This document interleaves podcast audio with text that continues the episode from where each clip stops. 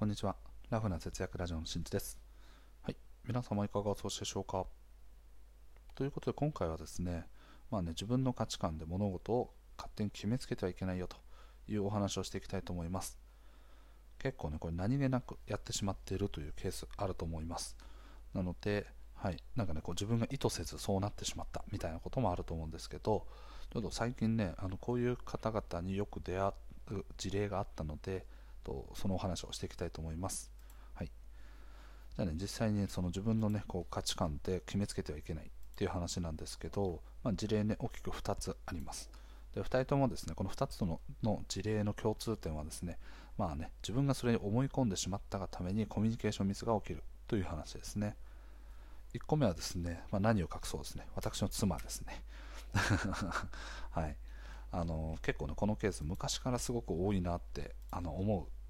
思っていてですね会社に今取引してるね。もう1個の事例がちょうど起こったのでなんかこう重なってねああそういえばこういうのよくあったなみたいな。やれやれみたいな感じのねことがあったので お話をしていきたいと思います。こう日常的に会話をしていく中で、まあね、こうあの言葉に対する定義が違ったりだとか印象が違ったりっていうのは人それぞれありますよね。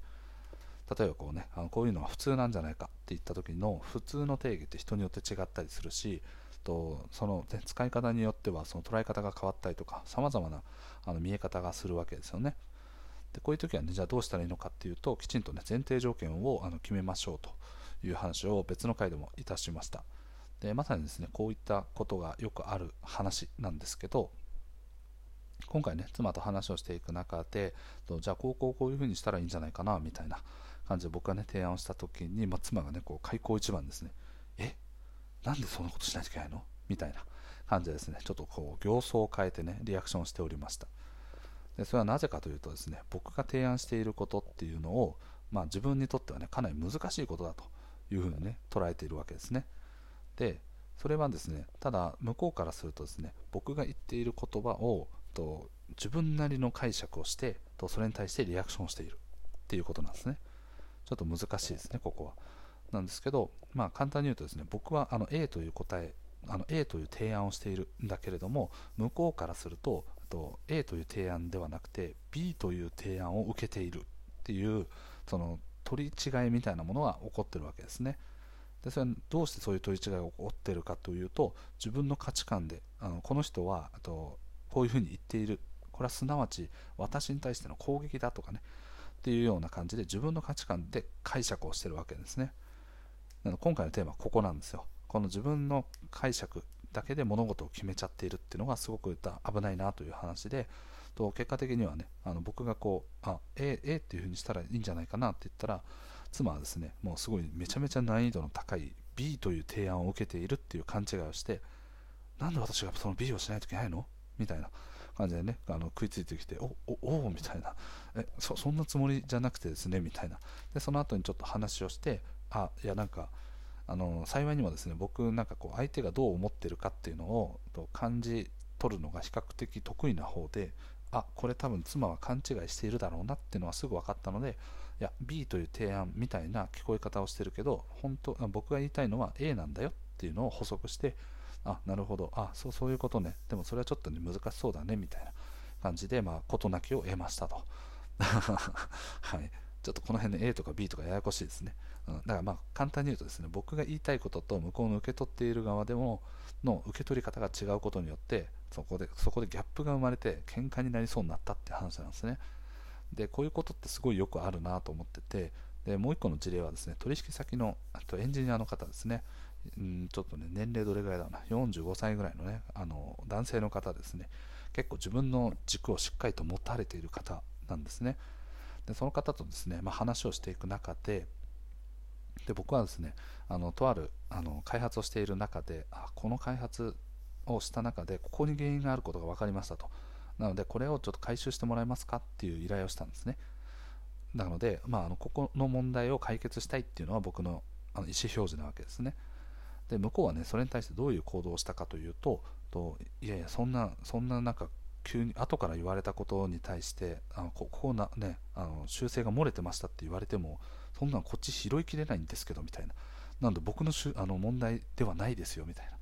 な。僕僕のミスではないんですよみたいなことをねこう撤回してきたわけですね。で僕はそんなことは1ミリもあの言いたいことじゃなくてでその後に一応補足してですね、まあ、あの円滑に進めるためにねあの自分がこう腰を下げてですねスタンスを下げてですね、うん、あなんか言葉足らずでねあの不快な思いさせたらすみませんと。僕はただあのここに問題があるからあの解消してほしいですよっていう依頼をしただけなんですけどみたいな、うん、なので、まあ、ちょっとそこはおお願いしますみたいな感じでとその人はね普通にあのそれに対してのこうレスポンスはなくて、あの修正完了しましたみたいな。ご確認くださいみたいな。感じで来たんですけど。じゃあこういう人たちってどう何が足りてないのかっていうと自分はこういうふうに解釈してるんだけど合ってるっていう確認が足りないんですよね。でこれの確認をするかしないかだけでまずストレスのかかり方が全然違うんですね。これ多分双方的なストレスですね。依頼をする側もなんか知らないけどこの人むちゃくちゃ怒ってきてるみたいな感じになると、と、すごい不快じゃないですか。ストレス溜まるじゃないですか。なんか原因不明なことにいきなり怒られてるみたいな感じになると、ね、イライラしますよね。だし仕事を受けている側とか依頼を受けている側もとなんでこんな依頼を受けないといけないんだみたいな。挙句の果てには自分は罵られてるじゃないかみたいな感じになるとストレスが溜まってでお互いにコミュニケーションエラーが起きてくるわけですね。でこういうこういうコミュニケーションエラーが起きてくると、まあ、物事の進行が遅れたりだとかあとはそれをこう弁解するためのコミュニケーションコストがかかったりとかそういうねあのいろんなものがねつきまとってくるのってもう非常にあのすごい厄介なんですね。じゃあそれらをなくすためにはどうしたらいいかっていうとと伝える側はもちろんねあの分かりやすいように語弊のないように伝えていくってことはもちろんできるんですけどどんなに綺麗にやっても受け取り手側の問題で全部ひっくり返っちゃうわけですね。で相手がこういうふうに受け取るんじゃないかっていうのを全て網羅することはもちろんできないんですよ、うん、だって相手の気持ちもわからあの全部を理解しているわけじゃないし同じ人間でもないので、はい、全くね全部全てが同じっていう人間ではないので理解しえないと。じゃあそうなったらどうするかというとやはり確認その依頼を受けている側が確認をすることが必要なんですね。これはこういうことを意味していますかとか、うん、あここれをこうすればいいっていうことですかっていうのを一言聞くだけでと勘違いっていうのはなくなるんですね。ですけど自分のその価値観だったりとか、まあ、自分の考えをね強く持っている方だと自分が正しいんだと。だこういう解釈を相手はこういうふうに言ってきた。で自分はこういうふうに解釈をした。だそれが必ず正しいんだと。いうことでですねいきなり噛みついてくるわけですね。でこういう人ってね結構ね社会に多いんですよ、うん、で大体ねそういう人たちってあの まあねこれは妻をねこう否定するわけじゃないですけど大体そういう人たちってあの結構ねその会社からもね疎まれたりとかするケースって結構あるんですね。なぜなら扱いにくいし一言何か喋ろうものなら相手が噛みついてくるわけですからね。うん。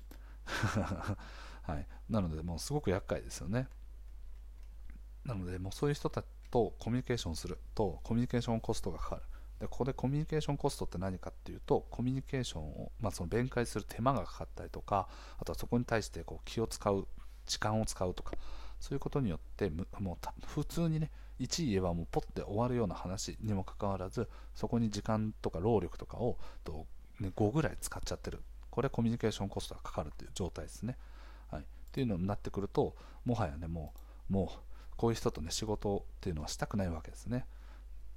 なので、まあ、そういうふうにね、僕はいつもあの妻とかの場合だったら普通に言います。うん、いやちょっと待てと、うん。なんか誤解しているようだから、きちんとね、あの今言ったことをもう一回あのきちんと説明し直すけど、とそれに対して自分がどう思ってるかを言いなさいと。うん、であ、私はこういうふうに思ってます、こういうふうに解釈しましたと、うん、いうような感じで来ると、あそこはね、こうこうこういう意図で伝えてるか、ちょっとずれてるかもね、みたいな感じで、ね、まあ、しっかりと、ね、こう是正していくみたいな。感じですかね。うん。で、まあ、ここら辺のね、話をしっかりと聞くか聞かないか。まあ、要は相手がね、是正してくれるかどうかっていうのは、もう完全にその人の、まあ、素直さというところになりますね。なので、まあ、あの素直でない人とコミュニケーションするってなると、ここら辺は自制はかなりあの望めないんじゃないかなというふうに思います。なのでそういう人とはまできるだけ僕は距離を置くようにするとか、あと無駄なコミュニケーションをとしないように、あの必要以上に絡まないとか、そういうようにしながらと仕事の、ね、円滑に進めていくようなことをやっております。はいうん、なかなか厳しいですね。はい、あのむちゃくちゃストレスが溜まりましたね。はい、でも本当に本当に多いんですよ。いきなりいきなりこう沸騰してるみたいな人ね。多分周りにも結構思い当たる人いると思うんですけどもうそういう人たちはもう完全に誤解をしているであの解釈を間違えてるかそうそれもう一つのパターンとして言うならとその、ね、依頼をする側ですね発信をしている側がとてつもなく配慮の足りない言葉で表しているかのどっちかになってきますね。はい、なので僕はあの人に何かを依頼するときとかはちょっと考えたりとかあと時間を少しだけかけてと丁寧にあの噛み砕きながら伝えるようにしているのでと、はい、その辺の意識はね引き続き持っていこうかなというふうに思います。はい、ということで今回の配信はですねあの、はい、あの自分の価値観にとらわれすぎると怖いよというお話をさせていただきました。自分もねついついそうなんか会話してるとすぐカッとなることよくあるなみたいなっ